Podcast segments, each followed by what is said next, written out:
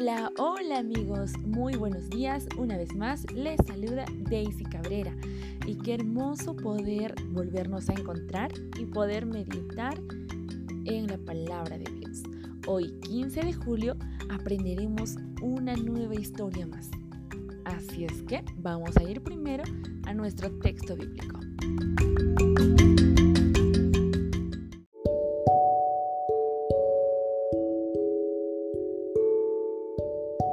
Miqueas 7:19 dice: Volverás a tener compasión de nosotros, aplastarás nuestros pecados bajo tus pies y los arrojarás a las profundidades del océano. Wow, este texto lo menciona el profeta Miqueas. Y pues vamos a ver qué historia tenemos para conocer y aprender un poco más acerca de este texto bíblico.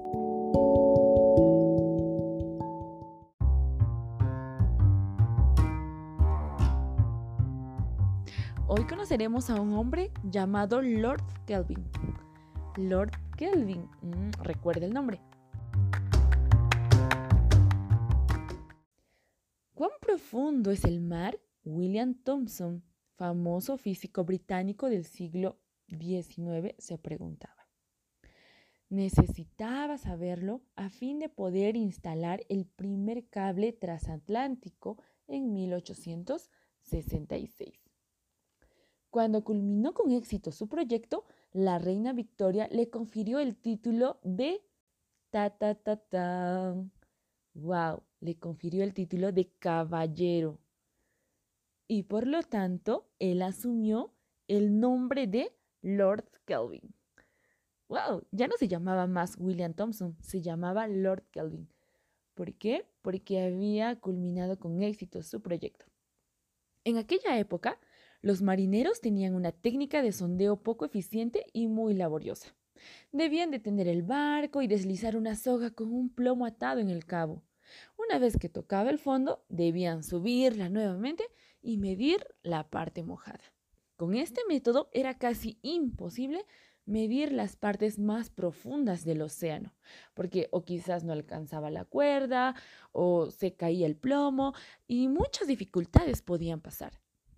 Así que Lord Kelvin se preguntaba, debe haber un mejor método, debe haber una manera mucho mejor para poder medir con exactitud las profundidades mm, del océano, las profundidades de todo, de todo este amplio lugar. Ese era su deseo. Pensando en ello, inventó un aditamento de sondaje que podía ser enrollado automáticamente. En lugar de soga, al principio usó una clase de alambre con el que se fabrican las cuerdas de los pianos. Más adelante utilizó cables de acero. Este método era mucho más seguro, pero todavía no permitía alcanzar los valles más profundos del océano. Pues hoy los científicos utilizan aparatos que envían ondas sonoras y rebotan en el fondo del mar. La distancia del fondo se mide al tomar el tiempo que tarda la onda en bajar y volver al medidor. Qué increíble, ¿verdad? Pues las partes más profundas ya se conocen hoy en día. Y la parte más profunda del océano se llama el abismo Challenger y está ubicada en la fosa submarina Mariana, así se llama, en el Pacífico al suroeste de la isla de Guam. El fondo, ¿sabes cuánto mide?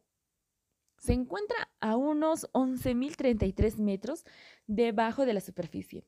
Eso es bastante, ¿verdad? Quiere decir que eso es un poco más de 11 kilómetros. ¡Guau!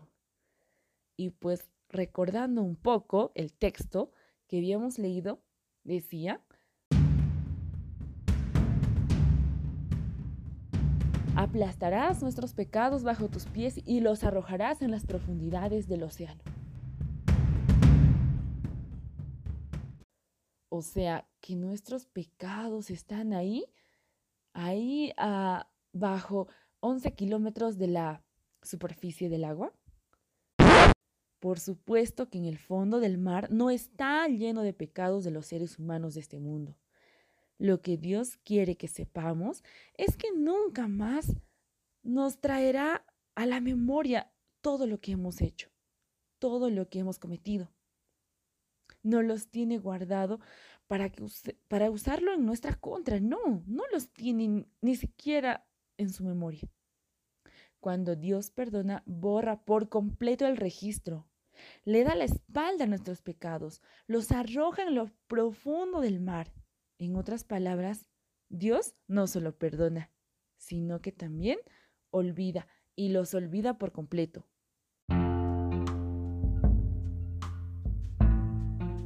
Pues sumergidos en el profundo del mar, eso significa mucho. Alabado sea el Señor, porque mis pecados están perdonados. Tus pecados están perdonados. Es por eso que siempre debemos ir a Él. Su gracia es infinita, pero no abusemos de esa gracia. No quiere decir que por ello yo voy a seguir pecando una y otra vez. Dios es misericordioso, pero va a llegar un momento donde ya no va a ser así. Pues todos vamos a ser medidos. Así que mientras tengamos este tiempo de gracia, vayamos a Él y entreguémosle todo lo que hemos hecho para que Él pueda limpiar nuestras vidas. ¿Y te imaginas? Que nos pueda incluso hacer nuevas criaturas, nuevas personas, porque eso es lo que Dios hace con nosotros si es que vamos a Él. Acompáñame en una oración.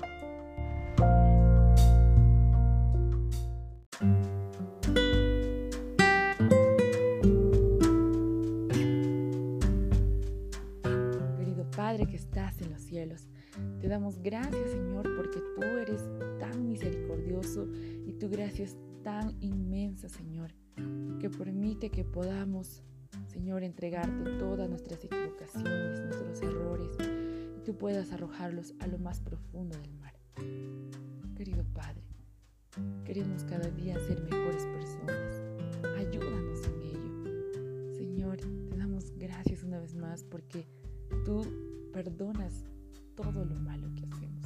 Señor, limpia nuestro corazón, limpia nuestras vidas y queremos seguir, Señor, junto contigo. Querido Padre, en este nuevo día queremos entregar nuestras vidas en tus manos una vez más. En el nombre de Jesús te suplicamos. Amén.